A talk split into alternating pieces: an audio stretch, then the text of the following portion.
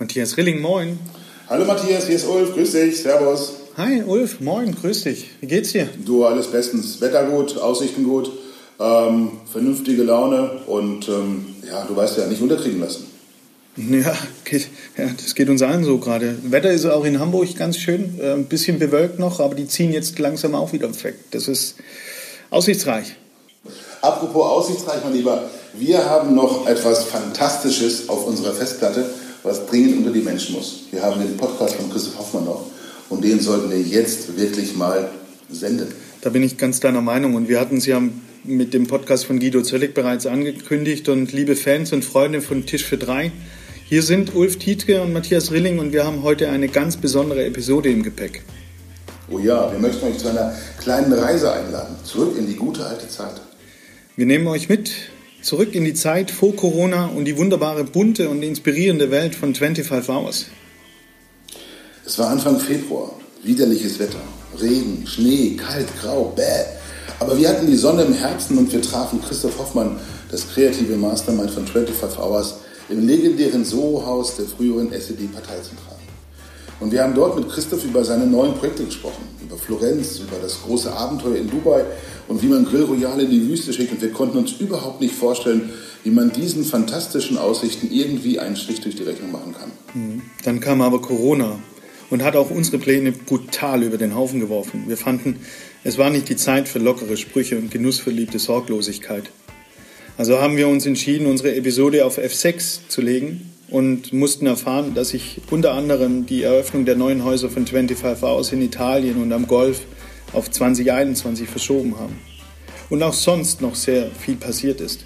Ihr findet am Schluss unserer heutigen Episode daher auch noch einen Epilog mit Christoph Hoffmann, den wir aufgezeichnet haben, in dem wir und er uns ein kleines Update zur aktuellen Situation bei 25 Hours geben.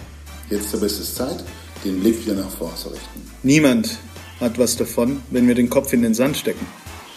Also los, lasst uns neue Pläne schmieden. Es wird Zeit, sich wieder inspirieren zu lassen. Und das ist etwas, was Christoph Hoffmann mega drauf hat. Es macht so Spaß, ihm zuzuhören und zu spüren, wie Ideen Wirklichkeit werden. Wie er einem Bilder in den Kopf malt, das ist einfach wundervoll. In diesem Sinne wünschen wir euch viel Freude mit unserer heutigen Folge, unseren Accelerators und wir freuen uns schon auf eure Kommentare und Bewertungen. Übrigens, wenn ihr selbst Lust habt, mal unser Gast zu sein, dann meldet euch doch einfach bei uns, verratet uns eure Geschichte, sagt uns, was euch besonders macht und vielleicht treffen wir uns dann am Tisch für drei. Ja, jetzt aber los. Sorgen aus und Ohren auf. Los geht's. Haben Sie noch einen Tisch frei? Da, da vorne vielleicht? Aber gern. Ja, super. Dann können wir ja loslegen. Mit Tisch für drei. Der genussverliebte Podcast von Chefs Kulinar.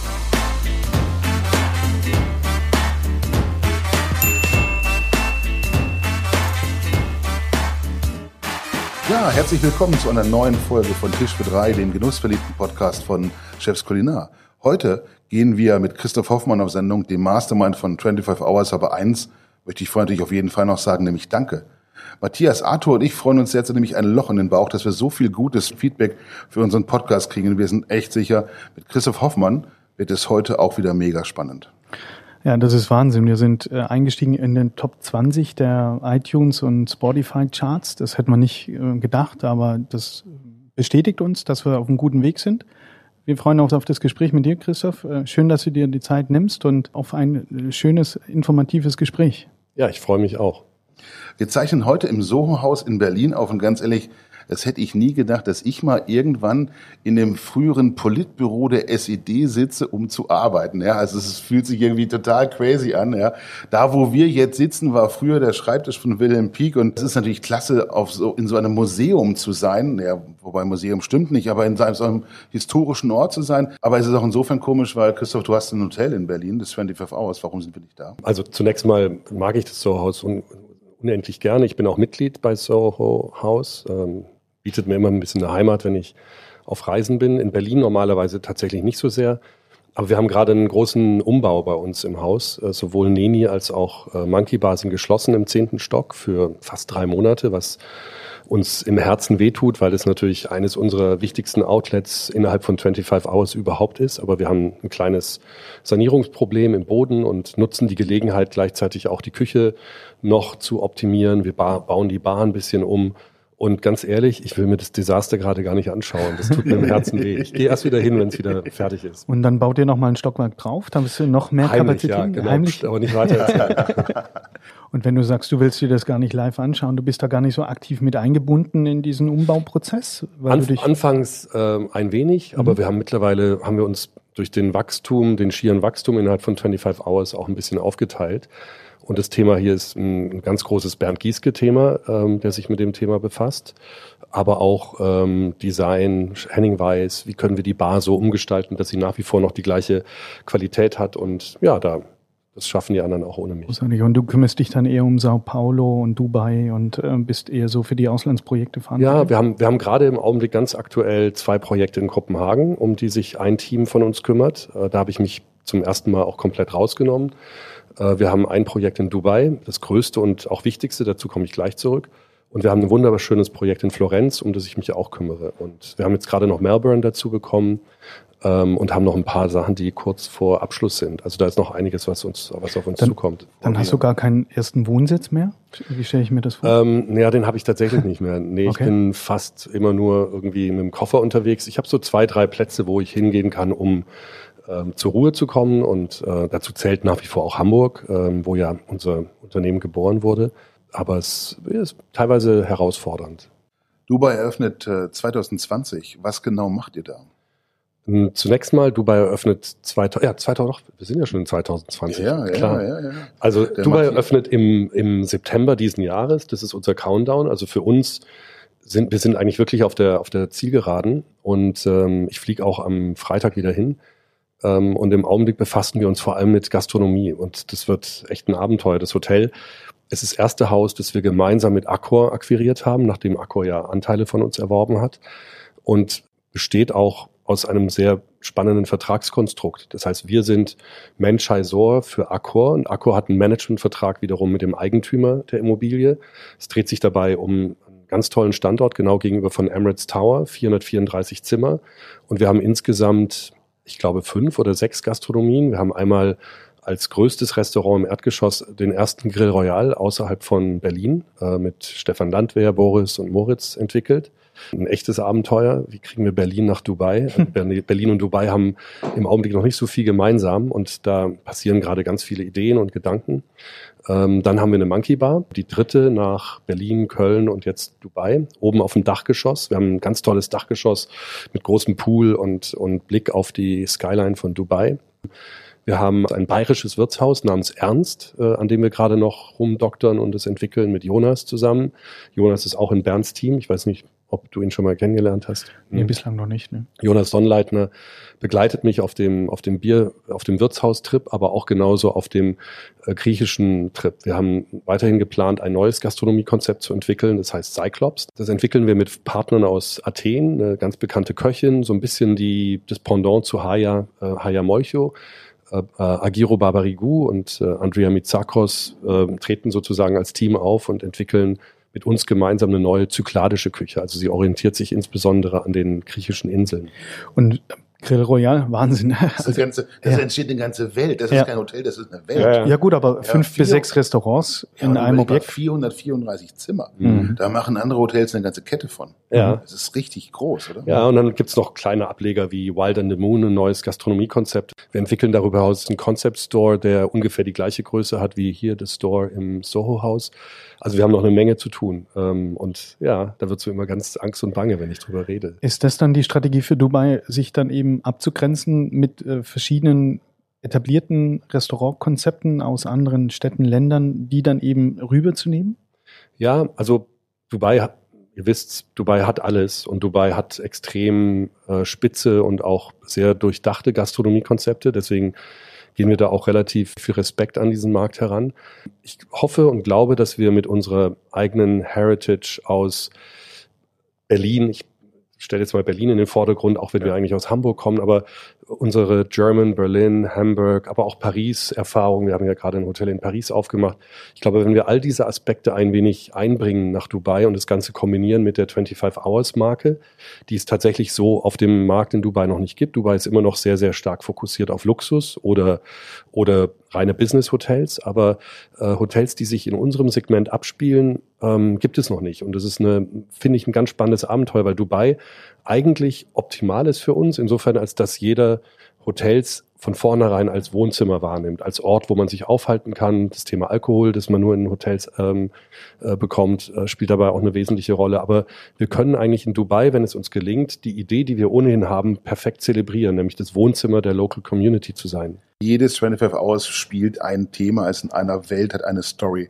Ist dieses äh, Wohnzimmer dann das Thema in Dubai oder welches ist das? Ja, also mein, mein Ziel, unser Ziel ist es, dass wir ähm, wirklich einen Ort schaffen, an dem sich Menschen zwanglos treffen können, ohne dass es zu posch, zu teuer, zu formal ist. Die meisten Häuser, die jetzt im Augenblick existieren, sind tolle Hotels, aber da geht man halt in den Mandarin Oriental oder in Four Seasons oder Ritz-Carlton. in Ritz-Carlton und so weiter. Und die sind natürlich auch alle irgendwie so ein bisschen, also Four Seasons ist toll, nichts, also da würde ich nichts gegen sagen, aber es ist natürlich ein sehr luxuriöses Hotel und es äh, führt sehr natürlich formell, Auto, ja. sehr formell und es führt automatisch natürlich auch zu einer Hemmschwelle. Da stehen auch nur Bentleys und riesen Autos vor der Tür. Wir wiederum haben eine ganz, ganz enge Kooperation aufgebaut in Dubai, noch mehr als sonst mit Mini. Wir werden die erste E-Mini-Flotte haben und zeigen so ein bisschen den Stinkefinger mit unseren kleinen Autos. Ähm, wir haben eine riesige Flotte von Schindelhauer Fahrrädern hier aus Berlin, die wir mitbringen. Ich weiß noch nicht genau, wo man fahren kann, aber ich hoffe, dass wir damit den Impuls setzen. Äh, mhm. wir, wir haben einen sehr einflussreichen Eigentümer, ähm, der wiederum der Tourismusminister von Dubai ist und ich hoffe, dass wir mit mit unseren E-Bikes von Schindelhauer auch einen neuen Impuls setzen. Ich glaube, wir haben alleine 70 Zimmer, wo Fahrräder drin hängen werden, die man sich gleich mitnehmen kann. Bei diesen Dimensionen, und du sagst natürlich, Plan for Success, alles richtig, aber bei den Dimensionen, hat man da nicht auch mal Bammel vor dem, was man da aufbaut? Weil es ist ein Riesending. Also ich muss ganz ehrlich sagen, so die, ich, so im Rückblick, als wir klein anfingen, 2005 habe ich das Unternehmen mit meinen drei Partnern gegründet und habe die ersten Mitarbeiter eingestellt, die bis heute da sind und führende Rollen einnehmen. Ich hatte eigentlich never, niemals Angst. Ich habe echt immer Spaß gehabt.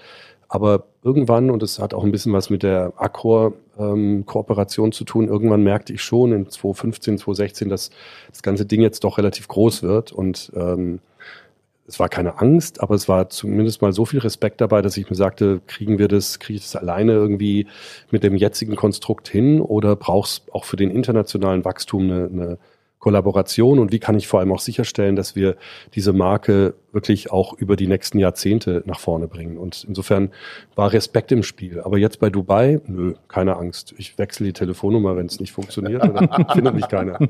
Sehr schön. In, in Wien steht äh, vor dem Eingang We are all mad here, dann steht in Dubai dann äh, Plan for Success? Nee. Äh, in Dubai haben wir, haben wir ganz viele Sprüche, die, ähm, wir, also zunächst mal wollen wir nicht mehr diese ganze Claim-Nummer machen, weil wir da auch so ein bisschen dem überdrüssig wurden. Das haben viele gemacht. Jede Bäckerei hat jetzt mittlerweile irgendeinen wahnsinnigen Spruch und man kann es teilweise nicht mehr sehen. Aber wir haben zum Glück den Bruno, Bruno Marti, Chief Brand Officer, der sehr sorgfältig mit, äh, mit Leitsprüchen, mit Claims umgeht. Wir versuchen das eigentlich eher stärker auf, auf die jeweiligen Inhalte zu beziehen. Wir haben zum Beispiel eine Grand Library entwickelt mit dem Institut de Monde Arabe in Paris, äh, wo wir Litera Literatur aus der arabischen Welt zusammenstellen. Und da nehmen wir einen Bezug darauf oder zu unseren analogen Welten mit Doc. Ich glaube, dass wir äh, Come as You Are weiterhin auch in Dubai haben als Eingangs ähm, als Eingangsclaim. Mhm. Come as You Are von Nirvana, ähm, ein Song, den wir bis heute irgendwie sehr gerne mögen. Wir bieten uns immer an, äh, das sagen wir jedem Hotelier, mit dem wir ins Gespräch kommen, diese Plattform hier zu nutzen. Wir haben tausende von Zuhörer, die uns wirklich interessiert zuhören, ähm, die Plattform zu nutzen, um einfach ein Announcement rauszugeben. Also du sprachst von Melbourne, du sprachst äh, Florenz, das äh, kennen wir. Kopenhagen ist auch durch die Presse. Also gibt es noch irgendetwas, was du der Öffentlichkeit auch mitteilen möchtest? New York? Hm, würde ich gerne, aber dafür ist es ein bisschen früh. Nee, ehrlich gesagt nicht. Wir sind also wir haben, wir sind an vielen Sachen dran, immer wieder. Und da sind auch ein paar ganz extrem spannende Dinge dabei, aber wir wurden, wurden auch schon so oft äh, enttäuscht durch lange, lange Verhandlungen und am Ende des Tages wurde es dann doch nichts. Deswegen äh, macht es jetzt keinen Sinn. Ich könnte erzählen von, von Lissabon, wo wir gerade intensive Gespräche führen. Es gibt viele Orte, aber, aber es macht keinen Sinn, weil wir wissen noch nicht 100 Prozent, ob es klappt. Lässt uns noch kurz über das sprechen, wo die Eier schon gelegt sind. Ja, Florenz mhm. kommt neu, das ist schon safe. Was genau ja. erwartet uns dort? Das wird mein seelischer Ausgleich zu Dubai. So sehr ich Dubai liebe, aber Dubai ist natürlich eine sehr große artifizielle Welt und äh, ich bin dann meistens immer direkt danach in Florenz ungefähr, relativ, ja doch häufig jetzt im Augenblick, weil Florenz macht ungefähr zeitgleich auf. Also wir planen irgendwie Mitte November aufzumachen, ein, zwei Monate nach Dubai. Und das ist ein echt ein tolles Projekt. Das ist wirklich sehr, sehr analog, sehr italienisch. Wir haben einen tollen italienischen Architekten. Wir haben eine berühmte italienische ähm, Designerin, Paola Navone, mit der wir viel Zeit verbringen, eine mittlerweile alte Freundin und eine perfekte Lage in einem Gebäude, das teilweise über 400 Jahre alt ist. Wir haben schon 170 ähm, Leichen gefunden. Deswegen gab es auch ein bisschen Verzögerung. Leichen? Ja, aus der Pestzeit. Äh, also wirklich tausend Jahre alte Skelette, die dann okay. von, ähm, von Historikern irgendwie beseitigt werden Gruselig. Wir, wir hatten noch nie einen mit Leichen. Nein, nein. Aber ja. man fängt ja mal an. Ne? Mhm. Ja, wir erzählen eine schöne Geschichte, sehr populär auf der einen Seite, Dante Alighieri, Dantes Inferno, äh, La Commedia Divina heißt es auf Italienisch. Ja. Ähm, und die versuchen wir ein wenig mit Augenzwinkern zu übersetzen. 170 Zimmer werden wir haben. Das ist gewaltig für, für, für florentinische Verhältnisse, vor allem weil wir direkt im Zentrum sind. Äh, wir haben ein paar tolle Lieblingsgastronomien um die Ecke, so Stanza und, und haben lange überlegt, was wir für eine Gastronomie selber machen wollen und haben uns zu guter Letzt entschieden, eigentlich von Anfang an, dass wir eigentlich nicht nicht italienisch sein können in Italien, ähm, aber natürlich auch mit all dem Respekt, den wir als Nicht-Italiener ähm, mitbringen müssen, wenn wir in die Toskana gehen und äh, kochen. Wir machen jetzt wahrscheinlich Paulas Kitchen, also in Referenz an Paula Navone, weil sie dieses ganze Restaurant bis hin zum Geschirr und zum Besteck äh, ähm, äh, einrichten wird und wollen uns an den Lieblingsgerichten von Paula Navone orientieren, die selbst auch begnadete Köchin ist. Wobei doch aber, glaube halb Italien immer mit dem Wohnmobil auf der Theresienwiese äh, kampiert. Ähm, dann wäre doch so ein Hätten. Ernst wahrscheinlich auch, würde doch auch funktionieren. Ich glaube, die würden oder? uns killen, ja, ja. stimmt. Das also, haben wir im Trauhaus, oder? Ja kriegst so schnell italienische Stiefel verpasst, ja, mit so zwei Betoneimern. So schnell kannst du gar nicht gucken. Ja, also, äh, ich glaube, wenn die Italiener an zwei Stellen überhaupt keinen Spaß verstehen, oder an drei Stellen, dann ist es erstens die Küche, mhm. zweitens der Fußball und drittens, wenn es um Mama geht. Ja, Also ich glaube, mit den drei Dingen darf man sich einfach nicht verscherzen. Nee. Ja, und du weißt ja, da lagen jetzt schon Leichen im Keller. Aber ja. was macht man dann damit? Wir haben tatsächlich überlegt, ich meine, es gibt ja keinen direkten Bezug mehr, die Trauerphase ist vorbei, das ist lange her.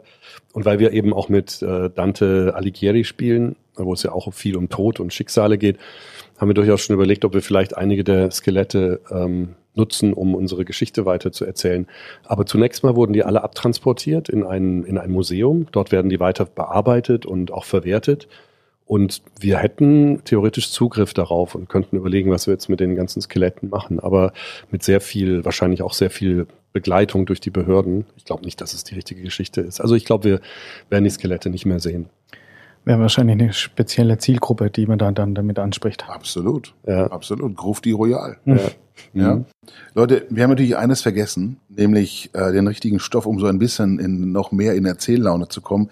Man hat sie nämlich schließlich äh, tatsächlich das erste Mal richtig mit äh, Proviant versorgt. Ja, ist was gerichtet worden. Schaut mal, das ist der Ten Beaufort North Coast Gin. Das ist auch so ein Name, den kannst du auch nur aussprechen, wenn du noch halbwegs nüchtern bist, oder?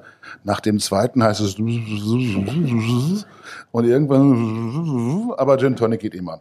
Also Ten Beaufort North Coast Gin aus Deutschlands nördlichster Brennerei soll Seebären und Landratten gleichermaßen schmecken und ein bisschen dem Mainstream trotzen. Aber bevor ich jetzt auch noch die Botanicals aufzähle, weil das erspare ich euch dann wirklich, lasst uns doch mal einen verkosten. Oder haben wir ein paar Gläser da, ein bisschen Eis ist auch da. Schau mal, genau dafür braucht man so Spezialisten wie Arthur, unseren Tontechniker, der richtet mal ein bisschen was. Wir klimpern, lassen zwischendurch klimpern und schauen mal gleich, wie das Zeug denn tatsächlich schmeckt. Trinkst du Gin Tonic oder bist du eher so der Rotweintrinker? Nein, ich mag Gin Tonic. Ähm, wir haben ja eine ähm, sehr freundschaftliche und liebevolle Kollaboration mit Jörg Meyer, ähm, Bale Lyon. Und äh, Jörg ist einer, der mir den Gin sehr viel näher gebracht hat. Den hier kenne ich bislang noch nicht, aber ich bin gespannt. Aber ich mag äh, Gin, sehr, Gin sehr gerne. Hast du einen Lieblings Auch im Martini. Im Augenblick trinke ich ganz gerne, ehrlich gesagt, äh, Hendrix. Das ist jetzt nichts Besonderes, aber ein Hendrix Martini oder ein ähm, Hendrix Tonic in einem schönen Weinglas finde ich ganz gut. Ulf Tietke kommt ja selber auch aus dem Schwarzwald, beziehungsweise er Ja, ist dort wohnhaft und er äh, schwärmt dann immer auch von, Wirtschaftsflüchtling halt, ja, man hört das ja. Genau. Also, er schwärmt dann immer von seinem äh, Monkey 47 Mhm. oder auch vom Weißbart Chin. Das ist eine gute Mischung, glaube ich. Danke, Arthur. Danke, Arthur. Äh, ja, vielen Dank, vielen Dank. da müssen die Hörer jetzt durch. Cheers. Ich würde auch sagen, cheers. Ich nehme den mal einfach mal pur und ich war, ihr macht da ein bisschen Tonic rein, das ist auch in Ordnung, ich schon mal. Hm. Hm.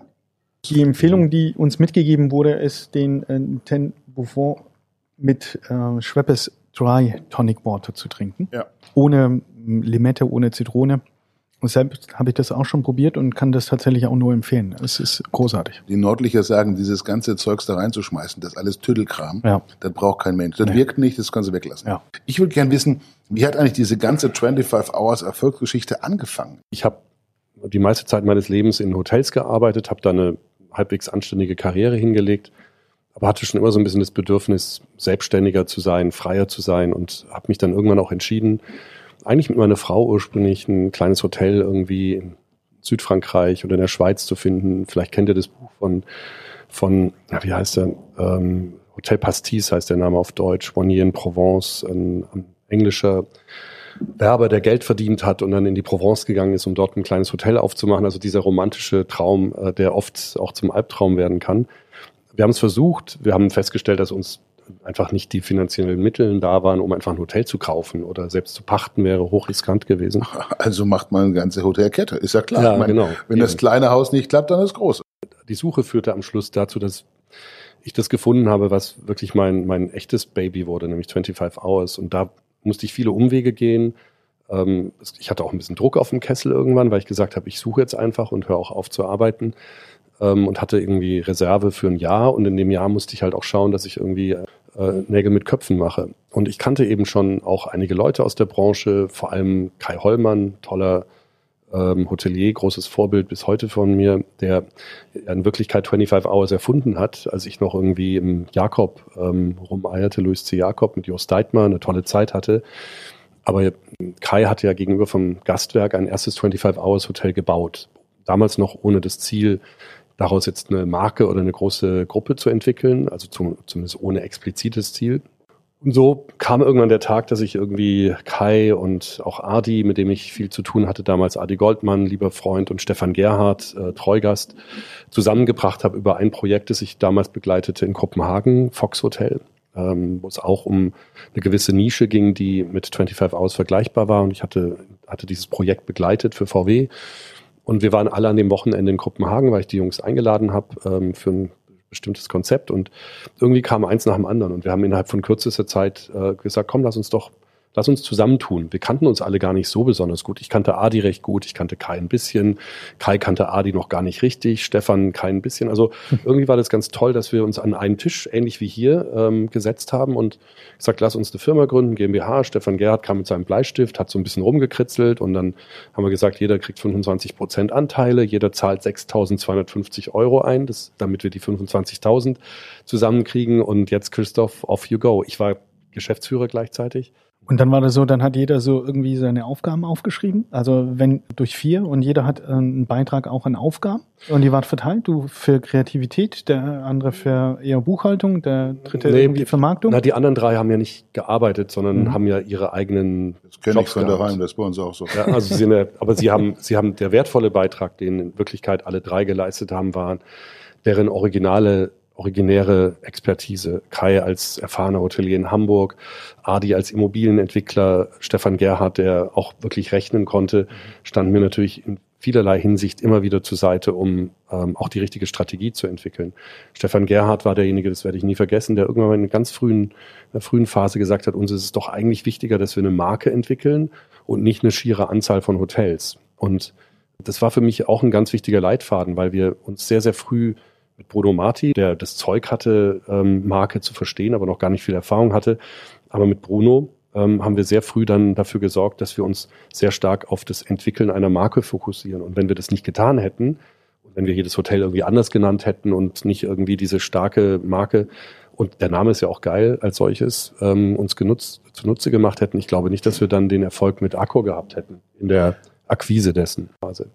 Du beschreibst vier kreative Menschen, die sich alle einbringen in so eine Marke, 25 Hours, und dann kommt 2016 Accor. Und was hat sich dann verändert?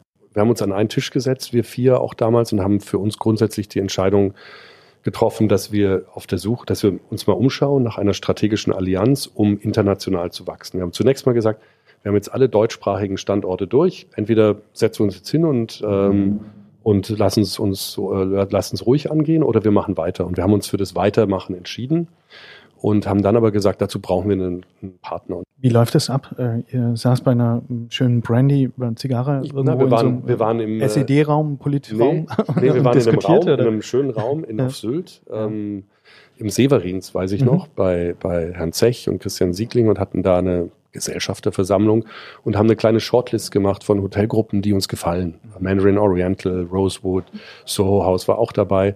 Alles Gruppen, wo wir dachten, da gibt es irgendwie eine gemeinsame ähm, Haltung zu der Entwicklung von Hotels. Eigentlich eher fast nur Luxushotels.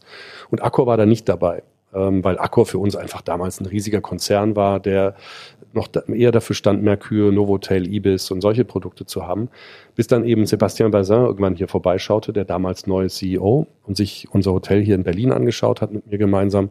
Wir haben uns von Anfang an sehr, sehr gut verstanden und dann kam halt irgendwann später der Anruf, ob ich nicht mal vorbeischauen wollte. Und dann habe ich mich zu, erstmal enger mit, der Thema, mit dem Thema Accor beschäftigt. Und was erwarten die heute von euch? Äh, zunächst mal war habe ich relativ schnell verstanden, dass Accor eigentlich eine perfekte Ehe sein könnte, weil Accor so anders ist, dass sie unsere Denkungsart ähm, regelrecht beschützen vor ihrem eigenen vor ihrem eigenen Konzern, weil sie sich ja bei uns nicht beteiligt haben, um uns zu schlucken, sondern sie wollen ja gerne, dass unsere Unternehmenskultur aufrechterhalten bleibt. Und das hat bis soll heute die, wirklich. Soll die auch ein bisschen abfärben auf Accor?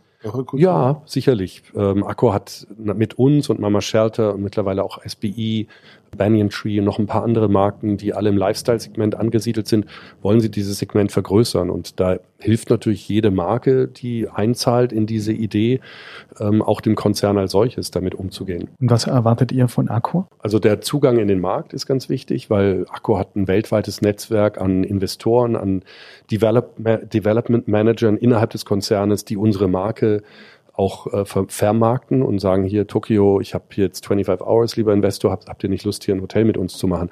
Das würde uns schwer gelingen, wenn wir jetzt ganz, ganz alleine wären. Aber auch bis hin zu der Unterstützung, wie jetzt zum Beispiel in Dubai, an einem, in einem lokalen Markt sich auch zu verankern. Wir müssen nicht selber ein riesiges Netzwerk aufbauen, sondern können eigentlich Synergien herstellen zu, zu dem großen Konzern wir müssen immer nur darauf acht geben, dass wir die Balance finden zwischen Geschwindigkeit und Sorgfältigkeit in der Expansion. Also wir wollen nicht zu viele Hotels machen ähm, und wollen darauf achten. Bernd Gieske, wir haben vorhin schon über ihn gesprochen, ist der Head of F&B bei dir, ähm, der eben auch für die Konzepte verantwortlich ist. Ich tausche mich mit ihm immer wieder aus und er erzählt, dass ähm, ihr Teams zusammenstellt. Wenn jetzt mhm. beispielsweise Kopenhagen geplant wird, äh, dann rekrutiert ihr quasi aus eigenen Reihen ähm, Personen zusammen, die dann für dieses Projekt verantwortlich sind. Und das dauert ja dann auch über Monate, ja, über Jahre. Jahre teilweise. Ja. ja, und wir haben, wir haben diese Tag-Teams, damit haben wir eigentlich erst vor, ich würde mal sagen, anderthalb Jahren begonnen, als wir merkten, hoppla, jetzt sind doch die Distanzen größer. Am Anfang war meistens ich mit Leuten, mit ganz vielen tollen Kollegen von mir involviert, aber wir haben, wir haben uns nicht aufgeteilt und äh, jeder war irgendwie überall ein bisschen dabei. Und irgendwann haben wir gesagt, das geht so nicht, wir müssen das irgendwie aufgliedern und wir nehmen vorrangig die Menschen, die schon lange in unserem Unternehmen sind und die die DNA eigentlich mitgeprägt haben. Und daraus bestehen die Tech-Teams. Das sind jetzt nicht Menschen, die ähm, unendlich viel Erfahrung haben, darin schon ganz viele Hotels mit begleitet zu haben, aber sind solche, die smart genug sind, sowas zu tun und eben auch wissen, wie man wie man was 25 Hours bedeutet. Und wie findet das in der Praxis statt? Die werden dann entsandt in dieses Tech-Team und übernehmen dann quasi mit Konzeptionierungsaufgabe für ein neues Objekt. Genau, mit dem Interior Designer. Ähm, in diesem Tech-Team wird auch äh, entschieden, welche gastronomischen Konzepte wir entwickeln, ähm, welche äh, Erlebniswelten wir schaffen in einem Gebäude, wie jetzt zum Beispiel in Kopenhagen in, in Kopenhagen. Es ist wirklich wie eine, fast wie eine Eigenkreation und wichtig ist, dass man sowas nie alleine macht. Deswegen glauben wir, dass es wichtig ist, dass man einen Sparing-Partner hat, ähm, der wiederum auch gemeinsam mit, also mit dem zweiten, mit der zweiten und teilweise auch dritten Person dann irgendwie auch ähm, das Kollektiv bildet hin zum Interior Designer, zum Architekten, aber auch zum Developer. Der Developer selbst oder der Generalunternehmer, je nachdem, wie das aufgebaut ist, spielt dabei ja auch eine wesentliche Rolle. Das hemmt dann aber in der Zeit, oder? Also äh, wenn ich solche Tech-Teams zusammenstelle, äh, dann kann ich ja maximal ein, zwei Objekte pro Jahr, äh, wenn ich parallel laufe, da brauche ich eine größere Struktur. Das hemmt mich ja schon so ein bisschen mhm. in, der, in der großen Expansion. Wir haben uns zum Ziel gesetzt und es gelingt uns auch mehr und mehr, drei bis fünf Hotels zu akquirieren pro Jahr so dass wir, wenn wir mal davon ausgehen, dass jedes Hotelprojekt ungefähr drei Jahre dauert, dass wir circa, keine Ahnung, neun, zehn, elf Hotels gleichzeitig äh, in der Luft haben, mit denen wir, mit denen wir arbeiten müssen. Ähm, die Frage ist langfristig tatsächlich, und dazu haben wir morgen auch ein großes Meeting hier im Soho-Haus, ich glaube sogar hier in dem Raum, äh, wie wir, wie wir ähm, die Long-Haul Destinationen angehen, weil da gibt es teilweise Schrank oder Grenzen, die die es schwierig machen, genauso involviert zu sein. Das hat was mit Geld zu tun, weil Reisekosten nach Melbourne sind halt unendlich hoch. Das hat aber auch was mit Vertragsmodellen zu tun. Wir haben dort keine Pachtverträge, sondern teilweise Verträge, wo wir eben so ähnlich wie in Dubai eher Konzeptgeber sind, aber nicht dauerhafte Betreiber. Das heißt, hier versuchen wir einen Weg zu finden, wie wir eben gemeinsam mit Accor die DNA von 25 Hours in diese Ferne trans transportieren können und gleichzeitig Europa ähm, auch in der Zukunft als wesentlichen Backbone nutzen. Ähm, ich glaube, wichtig bei all dem ist, dass wir bereit sind, das waren wir in der Vergangenheit auch schon immer abzugeben und nicht zu glauben, dass wir die Einzigen sind, die etwas toll machen können. Ich bin mir sicher, dass es in Melbourne Leute gibt und wir haben das Netzwerk auch schon aufgebaut, die die Idee von 25 Hours ähm, noch vielleicht sogar noch besser interpretieren. Und was ich in den letzten Jahren auch gelernt habe, ist, dass diese DNA, die wir geboren haben, ähm, interessanterweise echt ziemlich gut weitergegeben werden kann. Wir haben mittlerweile deutlich mehr als 1000 Mitarbeiter. Und ich würde mal sagen, dass großmehrheitlich diese Mitarbeiter alle irgendwie ja auch 25 Hours repräsentieren und Teil der DNA sind und die machen das richtig gut. Dazu muss jetzt nicht immer ich irgendwie ja. dabei sein. Das habe ich erlebt in München. Da war ich bei euch in eurem Hotel und äh, haben eine Führung bekommen, haben viel sprechen können.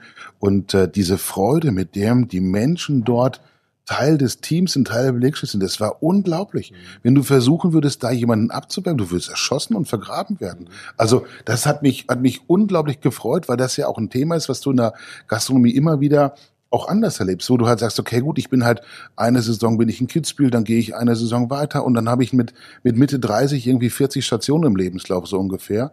Und das ist halt bei euren Leuten an der Stelle äh, spürt man eine unglaubliche Verbundenheit, eine unglaubliche Loyalität zur Marke. Ja, und also wenn das so ist, dann freue ich mich umso mehr und ich erlebe es auch immer wieder. Es ist immer wieder eine Herausforderung, auch weil wir ja sehr dezentral aufgestellt sind. Äh, ein Hotel in München kann sich nicht ohne weiteres mit einem Hotel in Dubai tagtäglich austauschen. Und umso schöner ist es, wenn man sieht, dass es doch irgendwie den gemeinsamen Nenner gibt, der, der, der Familie oder wie auch immer. Geht ihr dann hin und sagt auch, Leute, ihr könnt auch innerhalb unserer Gruppe entsprechend euch weiterentwickeln. Du kannst halt dann von München nach Kopenhagen gehen, von Kopenhagen nach Dubai. Ist das ein Thema, was ihr strategisch mitbespielt? Ja, also wir, ich glaube, da geht immer noch mehr. Ähm, und da gibt es natürlich immer auch gewisse Interessenkonflikte. Wäre ich jetzt äh, der GM in München, Katharina, würde ich ungern meine besten Pferde ähm, oder wie auch immer meine besten Mitarbeiter nach Kopenhagen gehen lassen, weil mittlerweile gibt es nichts Schwierigeres, als gute Mitarbeiter zu finden. Also ich glaube, da schlagen bei uns immer zwei Herzen in einer Brust. Wir haben aber äh, die Katrin Golubitz, ähm, Director of HR, die sich um dieses Thema intensiv kümmert. Ähm, und Dubai ist auch hier wieder ein sehr, sehr gutes Beispiel.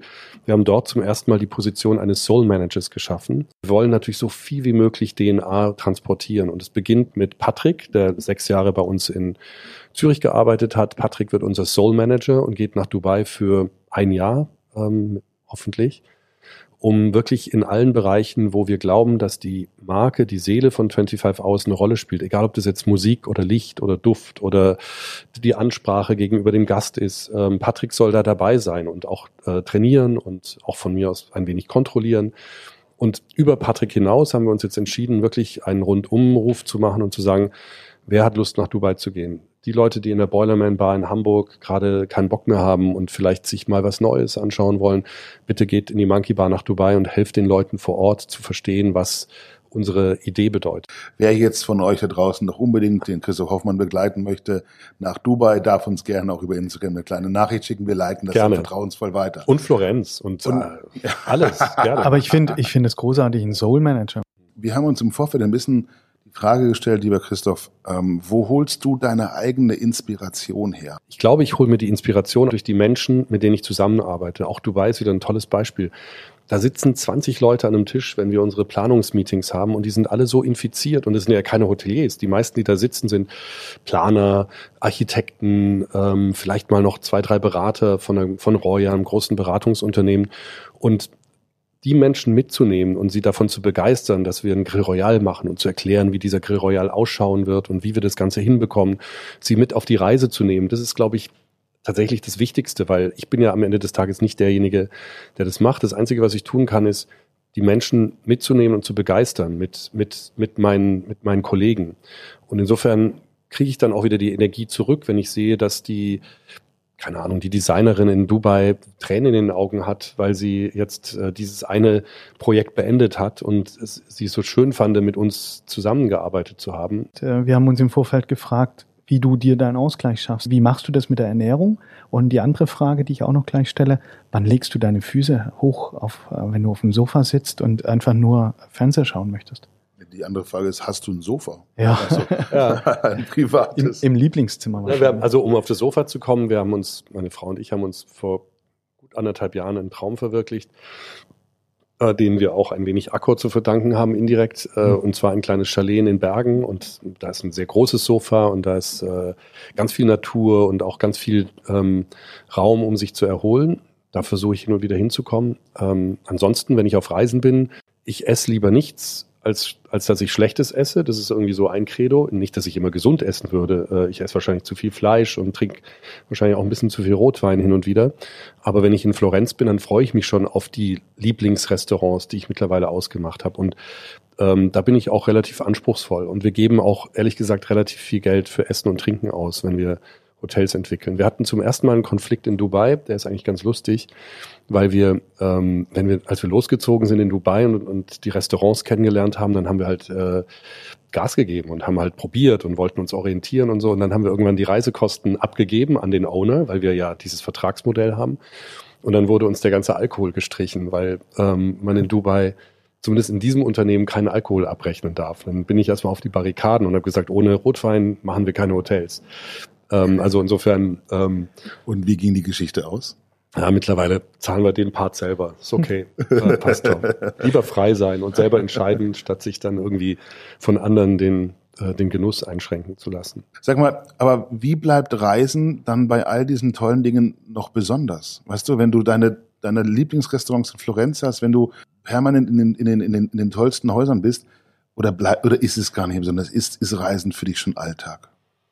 Schon ein bisschen. Also ich, ich muss, ich glaube, ich muss tatsächlich ein bisschen aufpassen, dass ich äh, irgendwie dem, jetzt nicht irgendwie durchdrehe und dass ich irgendwie immer noch ähm, verstehe, was für ein riesen Vorteil und welche Chance ich damit habe. Ähm, dankbar Weißt du- sein, aber es, ja, Weißt du, was uns der Thomas Imbusch letzte Woche erzählte? Haben wir die, die Frage auch gestellt, wie, wie, wie schafft man es nicht abzunehmen? Er sagte, weißt du, wenn ich nach Hause komme, gibt mir meine Frau den Staubsauger in die Hand und sagt, da mach mal. hm. Und das erdet unglaublich, hat er gesagt. Fand ich super. Ja, also, der, der Thomas hat einen Vorteil, der ist relativ stark verankert in Hamburg. Ähm, Ja. der, der hat halt sein äh, übrigens super schönes Restaurant, das ich echt toll finde, äh, in Hamburg und kann vermutlich danach nach Hause gehen, wenn er fertig ist. Aber das ist bei mir leider nicht ganz so sehr der Fall. Aber man schafft sich halt so seine kleinen Heimats, Heimatorte, ähm, seine Lieblingsplätze. Nochmal zurück zu Accor. Ähm, was mich noch interessieren würde, ich äh, habe alle 14 Tage meinen Showfix mit meinem Vorgesetzten, äh, berichte dann über die äh, Veränderungen innerhalb der Kundenstrukturen. Wie läuft es bei dir? Äh, äh, musst du regelmäßig zum Showfix nach Paris? Na, wir haben, nee, Surefix nicht, aber wir haben ja, wir haben ja im Augenblick eine Aufteilung 50-50, also uns gehört noch das, den Altgesellschaftern, so nennen wir uns mittlerweile, 50 Prozent. Wir haben ja kurz davor noch eine neue Firma gegründet, die heißt Bikini Island and Mountain, mit denen wir ja auch aktiv geworden sind. Und die anderen 50 gehören Accor und ich gehe eigentlich immer mit der gesammelten, mit dem gesammelten Gesellschafterbeschluss im Gepäck zu Accor nach Paris und dann unterhalten wir uns. Aber bislang gab es eigentlich nie wirklich kritische Themen äh, zu besprechen. Wir erzählen ein bisschen, was Sie erzählen, wir erzählen. Wir hatten jetzt im Dezember ein Meeting, wo wir das Budget fürs nächste Jahr besprochen haben und ähm, auch äh, dargestellt haben und auch unsere Strategien. Und da gibt es vielleicht die ein oder andere Diskussion, gerade um den Standort, macht man den, macht man den nicht. Finden wir Bachin gut? Wir sagen, nö, finden wir nicht so gut. Äh, Accor mag vielleicht sagen, auch komm, Bachin wäre doch gar nicht so schlecht. Das sind eher die Diskussionen, aber wir haben jetzt keine, keine regelmäßigen Jour Fixes. Nee, gar okay. nicht. Ähm, stimmt die Geschichte, dass es da so eine Art WhatsApp-Gruppe gibt, wo ihr euch austauscht, ganz äh, völlig unspektakulär? Ja, klar. Also mehrere sogar. Ähm, ganz viele. Ich habe eine, im Augenblick eine Dubai-WhatsApp-Gruppe, eine Florenz-WhatsApp-Gruppe, dann habe ich eine mit Michael und Steffen, die mit mir in der Geschäftsführung sind. Wir haben eine äh, Leadership WhatsApp-Gruppe und äh, keine, also PR WhatsApp-Gruppe. Aber wir haben sehr, sehr viel machen wir mittlerweile über WhatsApp. Ähm, und wir wollen es gerade auch ausdehnen auf den Gast. Also das machen ja andere auch mittlerweile schon, dass der Gast äh, per WhatsApp auch Zimmer buchen kann okay. und so. Okay. Finde ich mega spannend, da mal reinzuschauen. Also irgendwann müssen wir diese WhatsApp-Gruppenkommunikation oh mal oh Gott, ja. als Buch herausgeben. Ja. Ich sage, das wird das ist mega spannend, das mal nachzulesen. Ja. Passt dann aber nicht zusammen mit der Analogisierung, was du vor zwei Jahren mal in einem Interview auch gesagt hast, hin zum Analogen. Äh, wenn ich dann digital alles mache, die ganze Kommunikation, ich schreibe nur noch aus dem Münchner Haus mache ich meine Briefe raus, äh, aus dem alten mhm. Postamt. Wie mit Flaschenpost, mit Flaschenpost. Äh, über die Isar reingeworfen. Okay. Und, ja. wie, wie passt das dann aber zusammen? Ich glaube ganz, ganz sicher daran, dass Hotels verstärkt analoge Rolle spielen können, alleine über das Kommunizieren, über die Lobby, über das echte Treffen mit Menschen, das Wohnzimmer, das ich vorhin erwähnte. Ähm, ich glaube, da muss, muss man wirklich schauen, dass man weiterkommt. Auf der anderen Seite brauchen wir die Digitalisierung als Support, ähm, auch für den Gast, für die Dienstleistung. Wir müssen halt nur wissen, was Sinn macht und was keinen Sinn macht. Und ich glaube, der Weg wird noch eine Weile dauern in der Hotellerie, bis man weiß, was Gadget ist und was wirklich äh, nachhaltig ist an Digitalisierung. Zum, zum Deal mit Accor gehört, dass der Konzern irgendwann die Mehrheit hat. Irgendwann gehört dein Baby jemand anderem. Wie fühlt sich das an? Ich müsste mich jetzt schon zu 50 Prozent irgendwie anders fühlen und das tue ich nicht. Ich bin ehrlich gesagt erstmal stolz so ein bisschen, also stolz vielleicht nicht der richtige Wort, aber sehr überrascht, dass jemand uns so als so wertvoll empfindet, äh, wie Accor das getan hat. Das finde ich schon mal gut. Mir ist es wichtig, dass wir die Kultur aufrechterhalten und dass Accor eher unser Unterstützer in dem Ganzen ist. Und ich glaube, da denken wir auch ganz ähnlich.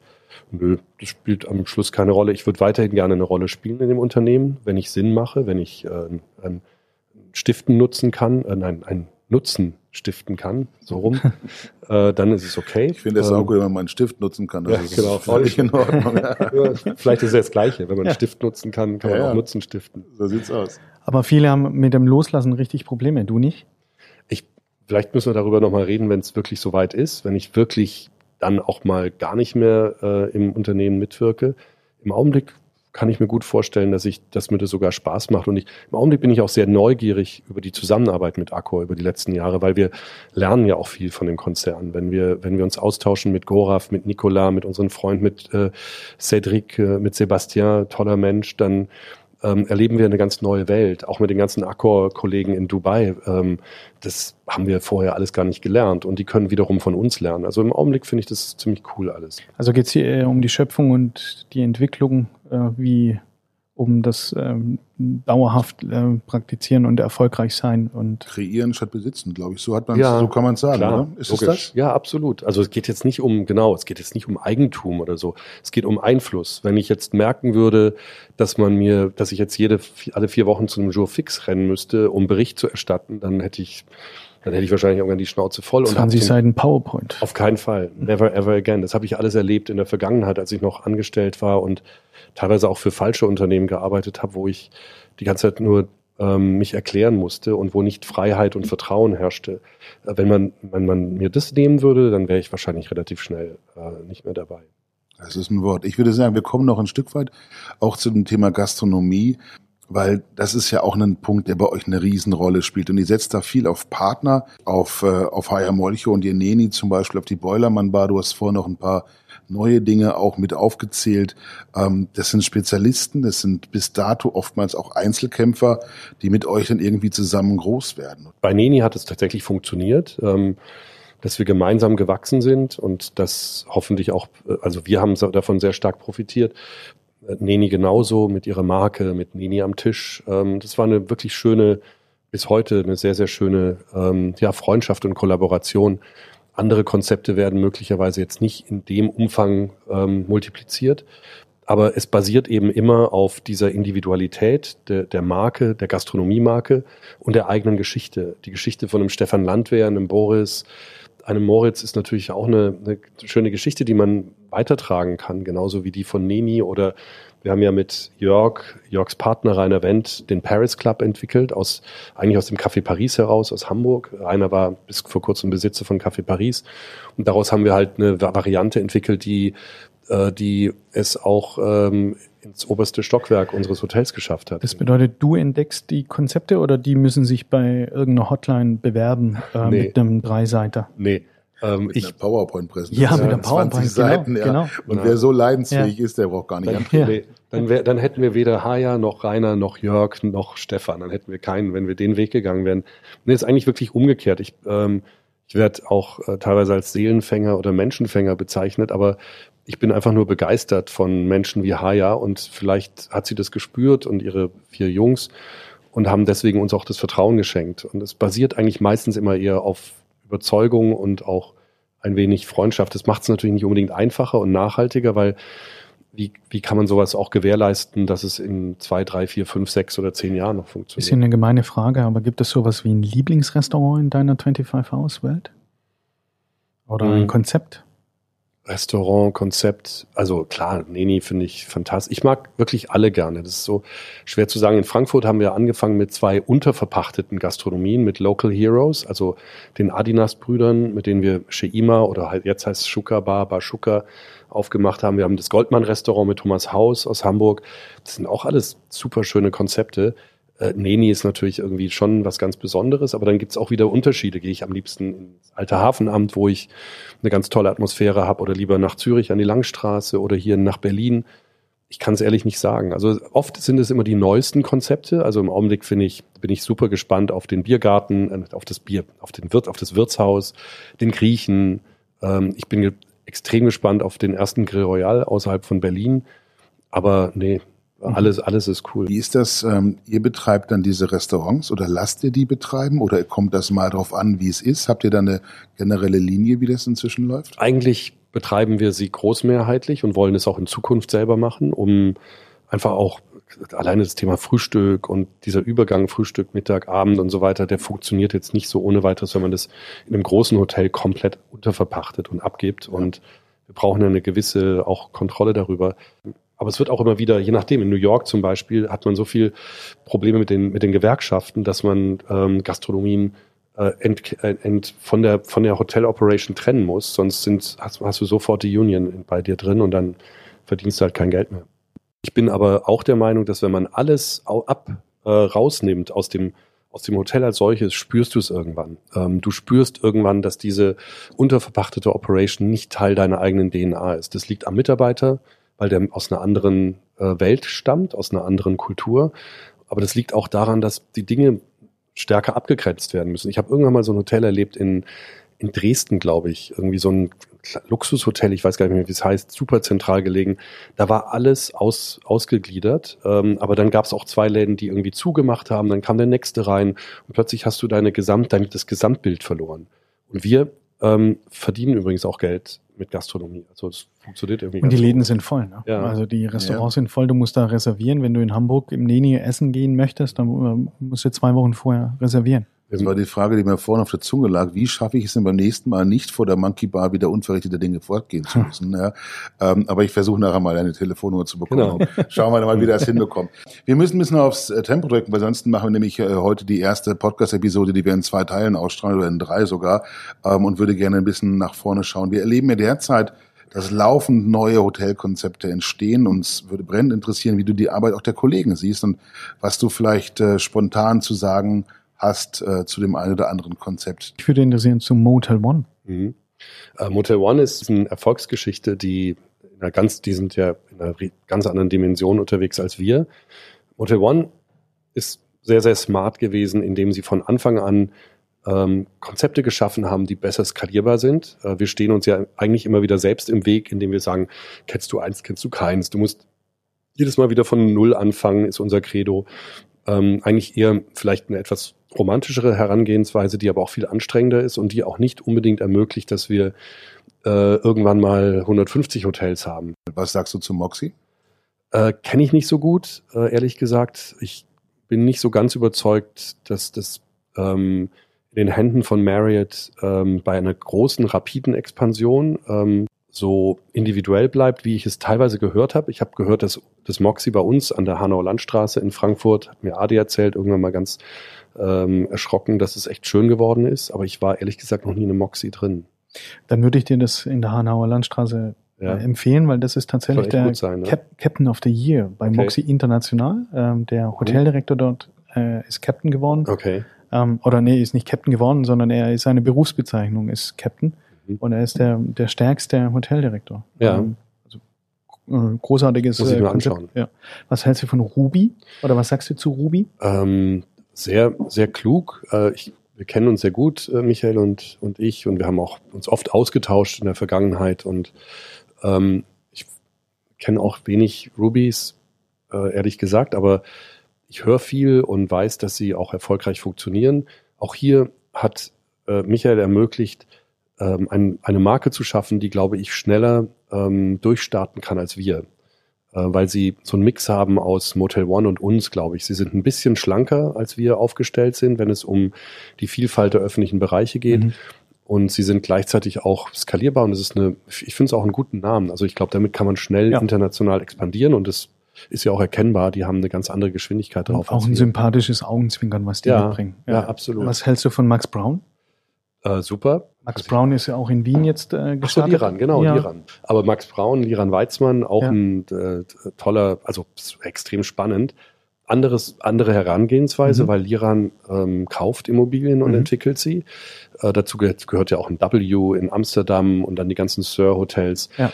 Ähm, wir erleben uns gerade ganz oft in Athen, weil Liran kauft gerade ganz viele Hotels rund um den Ammonia Square und mhm. entwickelt dort kleinteilig, aber sehr smart eine ganz neue Nachbarschaft. Und ähm, was Liran super kann, ist Gastronomie. Okay. Äh, ist total begeistert ja. von dem, was er in Amsterdam geschaffen mhm. hat ähm, und auch an anderen Standorten. Finde ich gut. Was ist euer Benchmark? Hm, Benchmark, wir haben also mein, mein persönlicher Benchmark sind eigentlich eher nach wie vor ähm, tolle Luxushotels. Ich finde Soho House toll. Ich lasse mich lieber inspirieren von einem ähm, besonderen Luxushotel. Rosewood macht gerade einen ganz tollen Job und übersetze das in unsere Welt, äh, weil ich glaube, da gibt es einfach viel mehr Inspiration zu holen. In den anderen Segmenten hat man sehr viel mehr eben an, an ähm, ja, Cookie-Cutter-Geschichten mhm. schlussendlich. Ich glaube, euer größter Wettbewerber ist Airbnb ähm, die inzwischen mehr Übernachtungen vermitteln als die fünf größten Hotelketten der Welt. 400 Millionen Gäste im Jahr, vertreten in 81.000 Städten. Und das alles binnen zwölf Jahren. Das ist der Wahnsinn. Finde ich auch. Also ich, ich, ich werde ganz oft angesprochen auf Airbnb. Für mich ist es ein ganz anderes Modell. Das ist für mich äh, Digitalisierung pur und Marketing pur. Und alles, was an Layern oben drauf gesetzt wird, ist sehr viel Marketing, auch dieses Local Hero und das, ähm, ich kann die Nachbarschaft entdecken. Ähm, manchmal funktioniert es. Ähm, ich glaube, ganz oft ist es auch ein bisschen heiße Luft. Ich habe, ich würde gar nicht, ich hätte, hätte bei unserem Produkt keine Sorge, dass wir jemals ähm, allzu sehr darunter leiden zu hätten, darunter zu leiden hätten, dass wir mit äh, Airbnb konkurrieren müssen, weil wir Produkte schaffen, die halt eben anders gewertschätzt werden, weil wir haben den öffentlichen Raum, zu uns kommen Menschen, die das Design kennenlernen wollen. Zu uns kommen Menschen, die die Gastronomie erleben wollen und sich treffen wollen mit anderen Menschen. Und das findet bei Airbnb eben nicht statt. Also siehst du das äh, gar nicht so wirklich als einen Wettbewerb an? Für die äh, Hotellerie insgesamt, ja, ja. absolut, natürlich, äh, gewaltig sogar. Ähm, für uns, für unsere Nische, würde ich jetzt relativ selbstbewusst sagen, I don't care. Das mhm. haben wir hier in Berlin ja. Wir haben eine Belegung seit Eröffnung um die 90 oder mehr Prozent sogar. Äh, unsere Gastronomien sind voll. Hätten wir dann 100 Prozent, wenn es Airbnb nicht gäbe? Ich glaube nicht. Wahrscheinlich das hat nicht. relativ wenig damit zu tun. Okay. Wenn du unsere ersten Episoden gehört hast, dann weißt du, der Matthias und ich, wir haben eine Schwäche für außergewöhnliche Feiertage. Gestern zum Beispiel war der Tag des arbeitslosen Duftbaums und äh, ich finde, in einem 25 Hours Hotels riecht es immer auch ganz besonders. Ist es Einbildung oder stimmt das? Habt ihr nicht nur einen Soul Manager, sondern auch einen Parfum Manager? Also zunächst mal im Augenblick ist es noch Einbildung ähm, oder es wird sehr individuell gesteuert durch unsere Hoteldirektoren. Wir haben es irgendwann mal versucht mit lustigerweise Rossmann äh, ähm, Steckern, die man in eine Steckdose reinstecken kann, ge gefunden bei Rudi Kull in München im, im Louis. Ähm, war ich total begeistert und dann habe ich festgestellt, habe ich Rudi gefragt, er sagt, warum riecht es so toll? Und dann hat er mir diese billige Rossmann-Teile gezeigt, die wir dann auch überall reingesteckt haben. Nein, mittlerweile arbeiten wir sehr intensiv an einem Duftkonzept mit einem sehr bekannten Parfümeur aus Berlin, ähm, Gesa Schön ähm, der ein ganz, ganz tolles Parfum, unter viele tolle Parfums hergestellt, unter anderem das Molecule und Essence, das sehr bekannt wurde international und mit dem haben wir gerade lange an einem Duftkonzept äh, gearbeitet, das wir zum ersten Mal implementieren wollen in Dubai, ähm, also von vornherein, aber auch in unseren anderen Hotels, äh, je nach, je nach äh, technischer Situation implementieren werden. Kann ähm, ich dann künftig auch zu meiner Abendveranstaltung in 25 Hours selber auftragen oder ja, geht ihr, ihr geht tatsächlich den Schritt auch bis zum Douglas, gibt's dann quasi? Ach so, nee, nee, nee, Douglas, also so weit hätte ich das nicht gedacht. Und wenn, dann würden wir nicht Douglas machen, sondern dann wären wir lieber hier in the Store oder was auch immer, okay. etwas individueller. Aber wir wollen daraus vielleicht auch Kerzen entwickeln oder äh, eben andere Duftkomponenten, ja. Aber es ist ein schwieriges Thema, weil A muss man es immer getrennt halten von Gastronomie. Ich glaube, da hat, ja. da hat Duft nichts zu suchen. Und zweitens ist es natürlich eine groß, große Geschmacksfrage. Das, was ich mag, mögen möglicherweise andere nicht. Ein paar fantastisch kuriose Jahrestage haben wir nächste Woche auch noch. Äh, es gibt den Tag der hausgemachten Suppe, den Welt-Nutella-Tag und den Schick einem Freund eine Karte-Tag. Äh, ja. So gesehen, wer würde von dir nächste Woche eine Karte kriegen? Hm, ich glaube, ich würde dem Kai schreiben. Ähm, ich, wir haben schon so lange nicht mehr telefoniert oder uns gesehen, dass ich ihm eine Postkarte schicken würde. Wir kommen zum Schluss, Rambo, ähm, unserem allseits beliebten Fragebogen. Wer ist für dich der beste Koch der Welt? Könnte ich sein, wenn ich rechtzeitig angefangen hätte. das ist auch ein, das auch ist gut, ein ne? Selbstbewusstsein. Ja, ja, ja, nicht schlecht, ja. Nicht schlecht. Bist du ein guter Chef? Hm, ich glaube, ich bin gar kein richtiger Chef, ehrlich gesagt, sondern ich bin Unternehmer und habe von aus dem Unternehmerischen heraus das Ganze aufgebaut. Äh, ich glaube, dass ich nicht alle, alle Dinge richtig mache, die man richtig tun könnte, äh, um der perfekte Chef zu sein. Aber was ich sehr, sehr gerne mag, ist eben der Austausch und das Vertrauen mit, mit Menschen. Und deswegen funktioniert es bis heute ganz gut. Und welche Eigenart, welchen Charakterzug würdest du gerne loswerden oder welchen würdest du gerne haben, der nicht so ausgeprägt ist? Hm, etwas mehr Mut, Dinge, auch schwierige Dinge zu äußern. Wer dürfte bei dir kostenlos übernachten? Oh, so viele. Da bin ich echt großzügig. Was muss man tun, um bei dir rausgeschmissen zu werden? Ähm, Vertrauensmissbrauch, Missbrauch. Ähm, das finde ich eigentlich so, weil, weil ich wirklich groß, wir alle, also das, das ist wirklich ein Teil der DNA, Vertrauen zu schenken. Und wenn dieses Vertrauen missbraucht wird, dann, dann ist, dann ist finito. Was ist für dich gutes Design und was ist schlechtes Design? Ähm, gutes Design ist, wenn man es nicht merkt, wenn man es gar nicht wahrnimmt und wenn Design sich integriert in Konzepte. Schlechtes Design für mich ist, wenn man einfach nur Designhotel sein möchte. Wir wollen kein Designhotel sein. Gibt es tatsächlich noch Phasen, wo du selber privat verreist, weil du Urlaub machst? Und wenn ja, äh, wie und wo übernachtest du dann da? Ja, wir, wir versuchen es zu kombinieren. Ähm, wenn man schon unterwegs ist, vor zwei Wochen Dubai, ähm, da haben wir noch ein bisschen ein paar Tage dran gehängt. Aber so den echten Urlaub, den ich sechs Monate vorher plane und sage, da machen wir jetzt Skiurlaub für zwei Wochen oder da gehen wir da und dorthin, den, den hatte ich, den hatten wir tatsächlich lange schon nicht mehr. Und letzte Frage, wo siehst du dich in fünf Jahren? Och, da sehe ich ähm, immer noch 25 Hours bis zu einem gewissen Grad. Ähm, wir haben ja das zweite Unterfangen Bikini Island and Mountain Hotels, wo wir auch da bin ich nur als Gesellschafter äh, wirklich mit. Aber da gibt es auch tolle Projekte, die wir gerade angehen, in Zermatt, Mallorca, vielleicht auch an anderen Stellen. Ein bisschen mehr Freiheit, äh, vielleicht auch mal nochmals mehr Bücher lesen ähm, und einfach mal Gott den guten Mann sein lassen. Ähm, aber nicht zu oft, sonst wird es mir langweilig. Vielleicht gibt es ja bis dahin noch das erste 25 Hours Hotel auf einem Kreuzfahrtschiff, ja, mit einem schwimmenden Hotel, äh, wäre ja auch noch mal ein Ziel bis dahin. Auf jeden Fall würde ich mich wahnsinnig freuen, wenn wir uns in fünf Jahren hier oder an einem anderen Ort wieder treffen, zu einer neuen Folge von Tisch für drei, dem genussverliebten Podcast von Chefs Kulinar. Ich bin sehr, sehr glücklich mit diesem tollen Gespräch. Das war total inspirierend. Vielen Dank, dass du dir Zeit genommen hast für uns. Danke für ähm, all die Fragen. Sehr, sehr gerne, sehr, sehr gerne. Wenn es euch da draußen auch gefallen hat, wir würden uns sehr freuen, wenn ihr äh, eure, eure Kommentare da lasst, wenn ihr uns ein bisschen bewertet, wenn ihr es vielleicht ein bisschen auch weiter erzählt. Denn äh, wir geben uns sehr, sehr gerne Mühe für euch, hier einen richtig spannenden Podcast zu machen. Und ähm, das gelingt natürlich mit so fantastischen Gästen wie dir. Vielen, vielen Dank nochmal. Danke. Danke dir.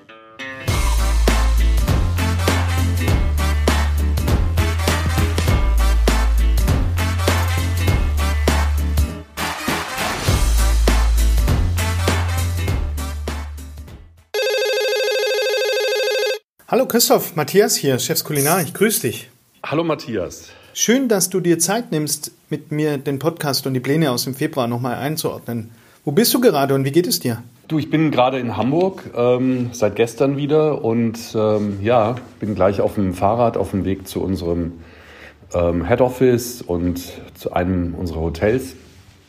Und ähm, ja, hoffe, dass es gleich aufhört zu regnen. Äh, wie hast du die letzten Wochen erlebt? Ähm, ja, sehr, sehr zweigeteilt. Auf der einen Seite ähm, kam sehr viel Ruhe ins Leben rein. Ich war ein bisschen in Selbstisolation in den Bergen und ähm, konnte mich äh, durchaus auch der Natur und, und äh, anderen Dingen widmen. Aber auf der anderen Seite war natürlich äh, Vollkatastrophe, wie bei uns, wie bei den meisten anderen auch. Und die Hauptaufgabe war zu schauen, wie wir ähm, unsere Unternehmung weiterhin am Leben halten können und wie wir mit den Dingen umgehen, die jetzt gerade auf uns zugekommen sind.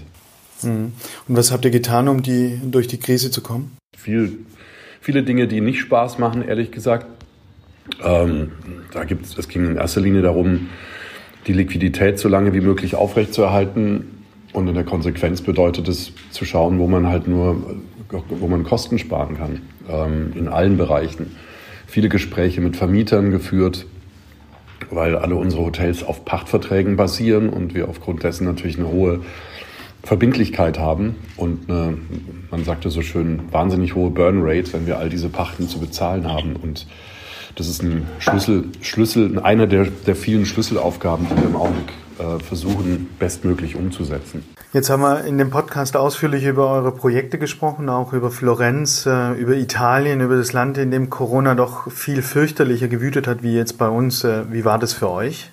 Ähm, in Florenz hm, schaut's eigentlich, sind wir eigentlich insgesamt relativ zuversichtlich. Ähm, die Baustelle wurde natürlich irgendwann lahmgelegt, ähm, wurde jetzt vor wenigen Tagen wieder langsam reaktiviert und wir rechnen natürlich auch in Florenz mit einer äh, deutlichen Verzögerung. Wir hatten als wir uns damals unterhalten haben, noch gerechnet mit einer Eröffnung in diesem Jahr. Ähm, das wird jetzt nichts mehr werden. Wir hoffen bestenfalls im Frühling oder im Frühsommer nächsten Jahres aufmachen zu können und ähm, ja und hoffen natürlich auch, dass sich bis dahin dort der Markt auch wieder einigermaßen etabliert hat. Ähm, wir haben starke starke Investoren aus Deutschland, mit denen wir das gemeinsam entwickeln. Insofern machen wir uns an der Stelle relativ wenig Sorgen, dass das Ganze vielleicht jetzt irgendwie in die Binsen gehen könnte. Okay. Und wie ist die Stimmung bei deinen Freunden und Kollegen? Oh, es geht. Also einerseits spüre ich schon durchaus eine Energie, ähm, dass wir nach vorne kommen, dass wir weitermachen, dass wir ähm, das Ganze auch ein bisschen als Neustart betrachten, aber genauso viel Frustration geht natürlich damit einher wenn man sieht, dass ein, ja, ein Lebenswerk, das in den letzten 15 Jahren entwickelt wurde, so schnell ähm, dann auch ja, sich nicht erübrigt. Ich denke, dass wir das überleben. Ich bin immer noch guter Dinge, aber ähm, alles, was wir aufgebaut haben, steht halt im Augenblick ähm, auf ganz wackeligen Beinen. Und das ging, das hätte ich mir nie gedacht, dass sowas so schnell geht. Und es wirkt sich natürlich auch auf die Stimmung aus. Was hat es mit Accor gemacht? Ist da ähnlich die Lage wie jetzt bei euch? Oder? Ja, also Accor ist die Lage ist durchaus vergleichbar. Sie ist natürlich viel, viel größer. Also das Problem ist auf der einen Seite viel komplexer und größer, weil Accor äh, mehr als 4000, ich glaube fast 5000 Hotels verantwortet. Auf der anderen Seite ist das Problem globaler auch. Das heißt, es gibt den ein oder anderen, das ein oder andere Licht am Horizont bereits, vor allem in Asien, äh, wo, wo das Ganze ja langsam wieder nach oben zieht. Ähm, und Accor hat basiert oder Accors Verträge basieren sehr stark auf Management. Das heißt, ähm, die, die Problematik der, der hohen Verbindlichkeiten der, der Pachtverträge hat Accor nicht in dem Ausmaß. Aber natürlich leiden die genauso äh, hoch 10 oder hoch 4000 wie wir. Wir suchen alle in dieser Zeit nach Hoffnung, Christoph, nach positiven Nachrichten. Und ich glaube, jeder hat sich so ein bisschen auch isoliert mit, äh, mit seinen Quellen. Äh, ich selber auch. Ich höre morgens äh, immer eine Quelle mit Spiegel Online oder die Zeit und abends auch. Ähm, Versuche hier und da Klaus Kleber immer mal wieder zu hören. Wir suchen Chancen, ähm, wir wollen sie finden und äh, aus der Krise lernen. Wie ist es bei dir und äh, Hast du für dich etwas Neues, etwas Gutes gefunden aus der Krise heraus, was du unseren Hörern auch nochmal mitgeben kannst? Also ganz ehrlich, im Augenblick noch nicht so richtig. Ähm, ich, ich bin guter Dinge, wenn es darum geht, wie sich Gastronomie und auch Hotellerie langfristig möglicherweise neu aufstellt. Ähm, wir beginnen auch langsam daran zu arbeiten, wie unsere Produkte sich möglicherweise mittelfristig verändern. Ähm, bis bei 25 Hours war ja alles sehr stark auf Fun, auf teilweise auch Party in dem Monkey Bar in Berlin oder auch in Köln, ähm, auf, auf Action aus. Ähm, und ich glaube, dass vieles in Zukunft ein wenig ähm, vielleicht etwas ruhiger, vielleicht etwas besonnener, vielleicht auch etwas ähm, ja, ich will jetzt nicht dieses Wort über, über, über ähm, nachhaltiger äh, geschieht. Aber ich glaube schon, dass, dass man an einem Hotelprodukt, auch im Leisure-Segment, wir haben ja noch ein, zweites Standbein, Bikini Island and Mountain Hotels, dass man in solchen Segmenten eben auch vielleicht eine etwas andere Richtung einschlagen kann, die durchaus genauso attraktiv ist und äh, wo es halt ein bisschen mehr um auch die Sinnfrage geht und so weiter. Also ich glaube, dass man sowas durchaus auch übersetzen kann in, in, in Gastronomie, in Hotellerie. Ähm, das ganze Thema Think More Local, worüber man schon so oft gesprochen hat, muss ja jetzt praktisch umgesetzt werden, damit man weiterhin Erfolg hat. Es geht auch um, um die Frage, wie man mit Produkten umgeht, wie man ähm, wie man mit weniger vielleicht auch mehr herstellen kann. Also ich glaube, dass es da schon ein paar Ansätze gibt, die, die durchaus mittelfristig Spaß machen können, die, die eine Richtung vorgeben, die, die etwas äh, ja, sinn, sinnvoller ist. Aber die, die äh, wir haben jetzt noch nicht, ich habe jetzt noch nicht den Ratschlag, wie man damit jetzt äh, positiv umgeht. Im Augenblick sind wir noch eher in dem Modus zu sagen, wie können wir äh, sicherstellen, dass unser Unternehmen keinen ähm, dauerhaften Schaden nimmt. Mhm. Das war, war nicht meine Erwartungshaltung, hat, äh, glaube ich, das äh, wäre vermessen, wenn das jetzt jemand schon auch ausdrücken könnte, was da die, das Allerwelts-Rezept äh, wäre, wie man da rauskommt. Äh, uns geht's ähnlich, wir sind auch immer noch in dem Zustand, den Schaden zu bewerten und ähm, auch zu versuchen, den Schaden zu minimieren. Wir sind noch weit entfernt von, ähm, dass es tatsächlich jetzt wieder ganz dynamisch auch wieder losgeht, sondern müssen gucken, dass man es eben ähm, wieder aufbaut. Christoph, ich will dich gar nicht länger stören. Ich glaube, wir haben mit dem Podcast ähm, transportieren wir was, was, was sehr kraftvoll ist. Ich wünsche dir alles Gute. Ich wünsche dir auch viel Kraft und Zeit und ähm, jetzt äh, hoffentlich eine regenfreie Fahrt mit dem Fahrrad durch Hamburg. Wenn ich rausschaue, ich bin ja auch gerade in Hamburg, das sieht nicht gut aus, aber ich drücke dir trotzdem die Daumen. Ja, das wird auch wieder vorbeigehen. Ja, ähm, ja aber vielen ja. Dank fürs Gespräch, Matthias, und äh, wir bleiben in Verbindung, würde ich sagen. Machen und, wir so. Ähm, danke für, für dein Interesse. Gerne. Mach's gut, ne? Ich mein, du auch. Danke. Ciao, Tschüss. ciao. Mach's gut.